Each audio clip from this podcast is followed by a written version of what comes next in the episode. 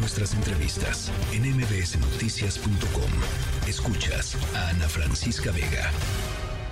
Nos debemos felicitar, ciudadanos y partidos del Frente Amplio por México. Este proceso que convocamos ha sido todo un éxito. Claro que ha habido dificultades, claro que ha sido un proceso con retos a resolver, pero los hemos resuelto. Lo curioso del asunto es que, por una parte, quien lleva más firmas, casi medio millón de firmas, que es uh, Xochitl Galvez, de eso se queja, de esos movimientos extraños. Y luego Jorge Luis Preciado ayer sale diciendo que en realidad quien se le quiere beneficiar es a Xochitl y que se lo dijeron desde el PAN. Entonces, pues ya no entiendo. Yo le diría al diputado Preciado que tenga la valentía de reconocer que encabezo las encuestas y que tenga la valentía de reconocer que tengo medio millón de firmas.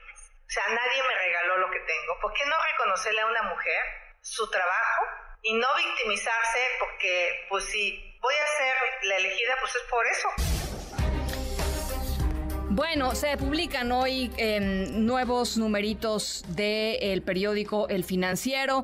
El periódico El Financiero dice que si hoy se llevaran a cabo elecciones presidenciales en donde compitieran Claudia Sheinbaum por Morena y aliados, eh, Xochil Gálvez por el Frente Amplio por México y Samuel García como un tercer eh, candidato por Movimiento Ciudadano, Xochil Gálvez estaría a solamente ocho puntos de la ex jefa de gobierno Claudia Sheinbaum, quien captaría un 42% de la intención del voto, 34% Xochil Gálvez. Eh, vaya, vaya eh, debate eh, y vaya discusión pública que ha generado tu encuesta de, de hoy, Alejandro Moreno, director de encuestas y estudios de opinión del financiero. Me da como siempre mucho gusto saludarte.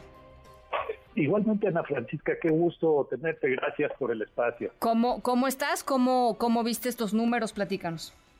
Pues mira, bien, yo creo que hay una... Eh, eh, está sucediendo algo en estos procesos de selección, se están moviendo las cifras, no tanto como lo vimos hace 15 días cuando eh, por, primera vez lo vimos hace, a principios de julio, la erupción de Xochitl Galvez que subió meteóricamente al interior de pues del frente eh, opositor, pero se mueve cuatro puntos hacia adelante. Pareciera eh, dentro de los márgenes de error la encuesta que no es mucho, pero sabemos que el impacto pues tiene que ver con la ventaja percibida. De 11 puntos que le llevaba Claudia Sheinbaum a mediados del mes de julio, se reduce a 8 puntos a finales de mes y parece que esto sigue moviéndose. Me parece que el dato importante es que gana votos de los indefinidos, los indefinidos, aquellas personas que no nos dicen o no tienen una preferencia, no están interesadas, pues bajó de 21 a 16% y eso tiene un impacto en el movimiento eh, de las cifras, o sea, parece que se está activando, interesando una parte del electorado y esto como podemos ver, pues todavía está muy líquido. Ahora, eh, el tema de eh, Movimiento Ciudadano, Movimiento Ciudadano sigue digamos, eh, ocupando ahí un, espacio en, el electorado que sería, ese es, el argumento, digamos, del Frente Amplio por México, que sería importantísimo. En este caso, pues casi como para empatar a, a Xochil Gálvez con Claudia Sheinbaum. Mira, me parece que es un factor importante en sí mismo tener alrededor de 8, 9 o 10 puntos de apoyo, pues es es una oferta política importante. Hay eh, posibles variaciones dependiendo de si en vez de Samuel García pudiera ser Luis Donaldo Coloso, que es una de las observaciones. Mira, lo vamos a ir rotando para ver el posible efecto, pero ciertamente, pues si la diferencia es de 8 entre dos punteras y esos 8 los tiene Samuel García, pues parece que es un factor importante, sobre todo si hacia adelante puede ser capaz Movimiento Ciudadano de ganar más apoyos de algunos de los dos lados, es decir, debilitar algunas de las dos bloques principales o, en su defecto, eh, pues reducir su apoyo y entonces la pregunta sería hacia dónde se van. Es difícil adelantarlo, yo creo que las cosas van a cambiar una vez que se definan las eh, candidaturas ya definitivamente, pero bueno, como lo decías al principio, Ana Francisca, esta es la medición del momento. En un escenario hipotético entre estas personas, entre estas posibles candidaturas. La diferencia es de ocho puntos y hay una percepción creciente, según nos dice la encuesta, de que se ve competida, de que se ve incierta. Sube de 24 a 36% el porcentaje de personas que nos dice, pues me es incierto quién va a ganar en 2024. Creo que este sentido de incertidumbre es otra manera de ver la percepción de que pues se está poniendo competido, ¿no? Oye, y, y, en términos de las contiendas este, internas, ¿cómo, ¿cómo lo han visto? Mira, también se reduce la brecha en el caso de Morena. Teníamos 10 puntos de diferencia entre Claudia Sheinbaum y Marcelo Ebrard en julio 18, que fue la anterior publicación. Adán Augusto estaba en 11. En este de julio 29, Claudia Sheinbaum, un punto para abajo, o sea, error muestral, es una variación mínima, pero es para abajo, y Marcelo Ebrard se mueve dos hacia arriba, lo cual hace que la diferencia de 10 se reduzca a 7.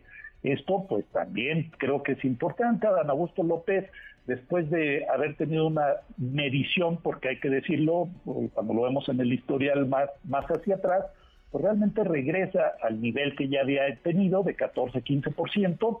Está en 15, Fernando Noroña 9%, Monreal y Manuel Velasco 5. Manuel Velasco sube de 2 a 5%, es decir, es el que proporcionalmente más crece si lo veamos de esa manera, por supuesto fuera de la competencia real, es decir, no tiene el apoyo como para enfrentar a Ebrard o Sheinbaum, pero, pero crece bastante. Entonces, siete puntos de diferencia entre Sheinbaum y Ebrard. Ebrard parece más competitivo en la elección general porque le saca 10 puntos a Xochitl Galvez, mientras que Sheinbaum le saca 8 puntos. Es decir, ahí hay una cosa interesante. Por el lado de la oposición, a ver. pues me parece que los datos son muy claros. Estaba muy competido a inicios de julio, Xochitl Galvez estaba empatada, a mediados de julio se separan, le saca seis puntos a Santiago Krill, ahorita le saca nueve a Santiago Krill, es decir, se consolida sin crecer mucho realmente porque la variación fue de 22 a 23% entre las encuestas, pero el que baja es Krill, por ahí sustituimos en el careo a Silvano Aureoles por Mancera. Mancera, es mucho más conocido. Sí, más atractivo. Sí, sí. 12%, 13% Enrique de la Madrid, 14% de Santiago Krill y 8% de Beatriz Paredes todo parece indicar que cada uno de ellos, cada una de ellas, pues logra, o ya lo sabemos mañana, logra las firmas requeridas, así que pues estaremos viendo a estos personajes más adelante en, lo que resta de la contienda. Y fíjate que lo que es muy interesante en el caso de, del frente opositor este, es, es, ver cómo en términos de, o sea, Santiago Krill, Enrique de la Madrid, Beatriz Paredes, Miguel Mancera, digamos, todos estos nombres que han estado desde el principio, Xochitl no estaba desde el principio, pues se han mantenido relativamente estable en sus parámetros, digamos, han subido quizá uno, dos, quizá tres puntos, pero no más. Eh, y Xochitl, pues si es, si es un, digamos, Xochitl, no te diría, no sé si es fenómeno, pues, pero si es un, si es un caso aparte, pues, ¿no? Es el crecimiento de Xochitl es un caso aparte. Pues es un fenómeno de opinión, de, de, efecto electoral, es un fenómeno comunicacional, ¿no?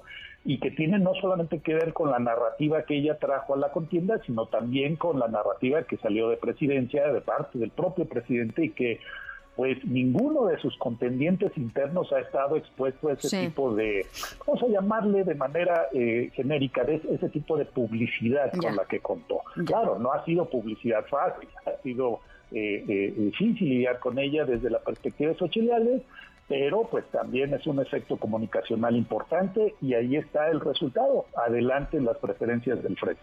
Oye, y también hay un dato que me parece eh, realmente eh, importante compartir, que es el tema de si hay competencia o no para 2024.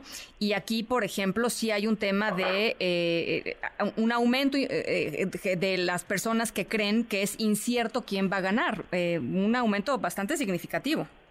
Así es, pasa de 24 a 36%, es decir, de una cuarta parte que teníamos a mediados de julio, a finales, pues un poquito más de una tercera parte, y esto es lo que precisamente comentaba hace un rato, me parece que los movimientos, el clima, el, el ambiente informativo que hay en estos procesos de selección que han estado, pues al parecer más, más activos de lo que uno hubiera pensado, sí están generando interés entre algunos segmentos, pues te genera incertidumbre acerca de quién podría estar ganando. Hoy hay menos seguridad en ese sentido entre algún segmento del electorado.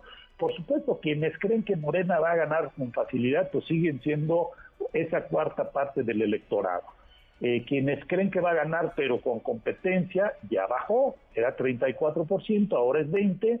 Los que creen que va a ganar la oposición se mantienen, 16-17%, y la incertidumbre aumenta, 24-36%. Esto quiere decir que pues es más difícil prever desde este momento quién va a ganar. Cualquier cosa puede suceder y creo que eso es importante como rasgo del clima de opinión que estamos midiendo en estos días de procesos de selección. Vamos a ver si, si, si ya al final, como te decía hace un rato, que se definan, pues esto también este, tiene un impacto en esta percepción o no. Pero hoy en día, para darte el último dato, si me permite, sí, Ana Francisca, pues mira, de quien más están escuchando los electores, las electoras son de Claudia Sheinbaum, 26%, nos dices de quien más he visto o escuchado. Segundo lugar, Xochitl Galvez, es decir, las dos eh, punteras en su, en su respectiva contienda, pues son de las que más se habla, simplemente para confirmar el fenómeno comunicacional que decíamos. Tercer lugar, Marcelo Ebrard, 15%, y de ahí todos los demás con un dígito apenas 2, 3, 6% en el caso de Adán Augusto López. Pues verdaderamente interesante y estoy segura que en los próximos dos semanas, tres semanas, la cosa se va a poner todavía más, eh, más interesante. Alejandro, como siempre, millones de gracias por platicar con nosotros esta tarde. Siempre un gusto. Muchas gracias, Ana Francisca. Buenas tardes. Alejandro Moreno, él es director de encuestas y estudios de opinión de El Financiero. Noticias.